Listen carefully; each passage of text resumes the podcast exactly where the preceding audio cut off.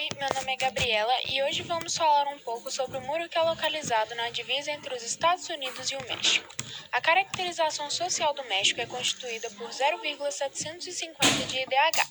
O seu PIB é de 1,269 trilhão e a PIB por capital é de 9.946 dólares. Já os Estados Unidos são 0,915 de IDH, 21,43 trilhões de dólares de PIB e 65.297 dólares de PIB por capital. O muro que separa os Estados Unidos do México foi construído em 1991, mas em 1994 que ele se intensificou. Foi construído pelo presidente dos Estados Unidos Duncan Hunter. O preço estimado para a criação do muro foi 6 bilhões de dólares, e seu tamanho é estimado em 1999 milhas, ou seja, 3.201 quilômetros. Tentam atravessar o muro em média um milhão de pessoas por ano. Desde 1 de outubro já foram registradas mais de 396 mil imigrantes que conseguiram atravessar a fronteira. Em 1998 e em 2004 foram registradas 1.954 pessoas mortas ao tentarem atravessar a fronteira do México aos Estados Unidos. O muro ainda está em construção, 60% dele já foi concluído. É, os Estados Unidos decidiu criar o muro como uma forma de segurança, é, pois haviam grupos de imigrantes ilegais indo para os Estados Unidos em busca de melhores condições de vida. A economia mexicana é a segunda maior economia da América Latina. É bastante diversificada, com muitas atividades industriais, agropecuárias, mineradoras e turísticas. Já a economia dos Estados Unidos é a maior do mundo, apresentando destaque nos diversos setores econômicos. A economia norte-americana funciona totalmente dentro dos parâmetros capitalistas, com o um mercado consumidor interno forte. A produção dos Estados Unidos também visa as exportações. Antes de continuarmos falando sobre o muro que separa México e Estados Unidos, vamos tocar em um assunto que tem tudo a ver sobre o que estamos falando: a xenofobia.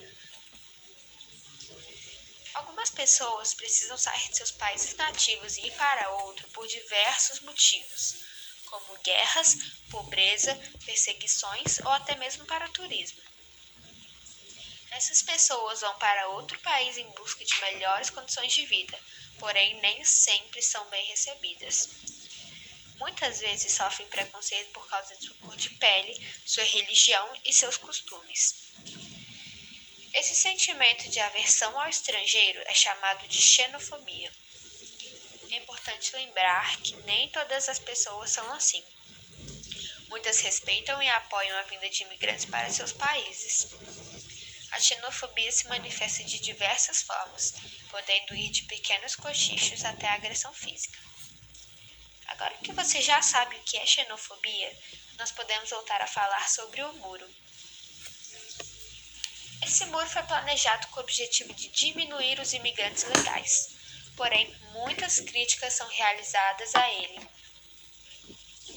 Muitas pesquisas afirmam que ele divide muito mais do que apenas dois países, mas dois mundos diferentes. Diferentes. Um moderno e desenvolvido, que seria os Estados Unidos, e o outro atrasado e subdesenvolvido, que seria o México, apesar das melhorias econômicas e sociais das últimas décadas. Apesar dessas críticas, depois do atentado de 11 de setembro, o governo aumentou a fiscalização do muro e da fronteira. Hoje, algumas pessoas dizem que a construção do muro entre México e Estados Unidos é um dos grandes marcos das relações políticas.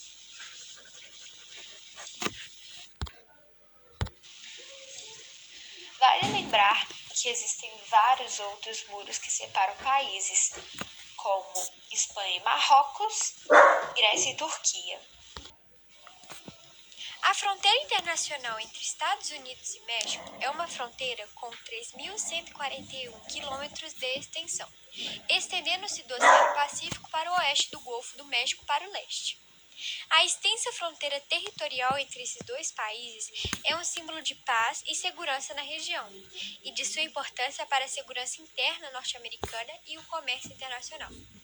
Os Estados Unidos são uma, é o maior parceiro comercial do México, que por sua vez é o terceiro maior parceiro comercial dos Estados Unidos.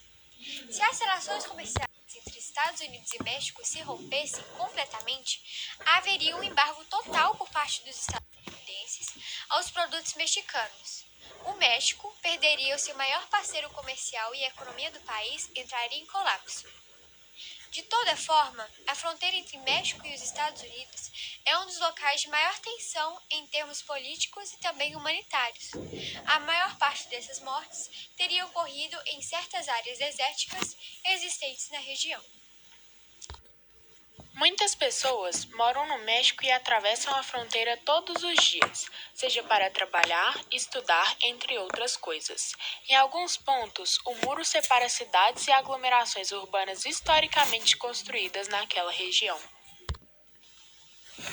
Atualmente, a, atualmente, a extensão Atualmente, a extensão do, muro, extensão do muro entre México e Estados Unidos é de aproximadamente 1.130 quilômetros, cerca de um terço da fronteira. De um terço da fronteira entre os países. Em alguns pontos, ele é uma parede simples, de altura não muito elevada e com algumas proteções em seu topo. Em outros lugares, no entanto, ele é composto dois muros e um espaço entre eles, por onde passam veículos militares e de fiscalizações, além de contratarem também com algumas torres de observações e militares preparados para, quem sabe, abater eventuais invasores. Separa o México dos Estados Unidos é conhecida pela grande presença de grupos migratórios ilegais que a maioria é formada por mexicanos que se deslocam em direção ao norte em busca de melhores condições de vida. Fronteira que separa o México dos Estados Unidos é conhecida pela grande presença de grupos migratórios ilegais, a maioria sendo formada por mexicanos que se deslocam em direção ao norte em busca de melhores condições de vida. O início da construção do Muro do México ocorreu no ano de 1991, mas foi em 1994 que suas obras se intensificaram durante a chamada Operação Guardião. Essa operação pretendia colocar um fim à onda de imigrantes ilegais que aumentava no país a cada ano.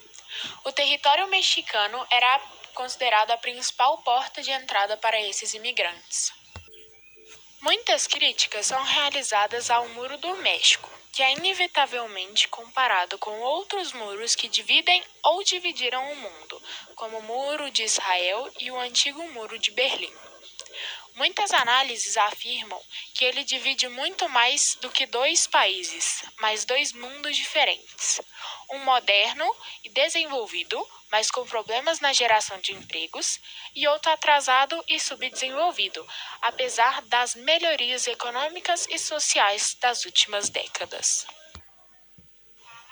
Neste contexto, várias cidades surgiram nessas regiões, marcadas pela urbanização acelerada, a marginalização social, o intenso tráfico de drogas e todas as contradições sociais de lugares marcados pela concentração de renda e o desvio de interesses. Em 2017, os canadenses formaram o maior grupo de imigrantes que entraram nos Estados Unidos por via aérea ou marítima e permaneceram ilegalmente no país, seguidos pelos mexicanos. É preciso levar em conta ainda que a maioria dos canadenses e mexicanos que entram nos Estados Unidos ilegalmente é por terra. Depois da morte de Oscar Alberto Martínez Ramírez e sua filha de 23 meses, Valéria, vindos de El Salvador, o mundo se voltou para a crise migratória nos Estados Unidos. O presidente Donald Trump deixou claro que é contra imigrantes ilegais e tenta barrar a chegada de novos moradores vindos de países vizinhos. Porém, mesmo com as tentativas de Trump de limitar o número de imigrantes e evitar a chegada de novos, o fluxo não diminuiu. Famílias inteiras cruzam os rios que separam o México dos Estados Unidos, como o Rio Bravo e o Rio Grande, em que Ramirez e a filha morreram, além das caminhadas noite adentro e jornadas de barco. Buscando novas oportunidades de vida, milhares de imigrantes deixam as casas no país natal e tentam recomeço nos Estados Unidos, vindo da América Central e do México. Eles tentam atravessar a fronteira que os separa do território mexicano da terra de Trump, onde podem pedir asilo. Porém, a jornada não é fácil e os desafios muitas vezes deixam vítimas pelo caminho. A fiscalização na fronteira também é intensa. Depois de um acordo entre Trump e Obrador, presidente do México, o país latino reforçou a fronteira com a Guatemala para impedir que imigrantes da América Central consigam subir o continente e tentar entrar nos Estados Unidos.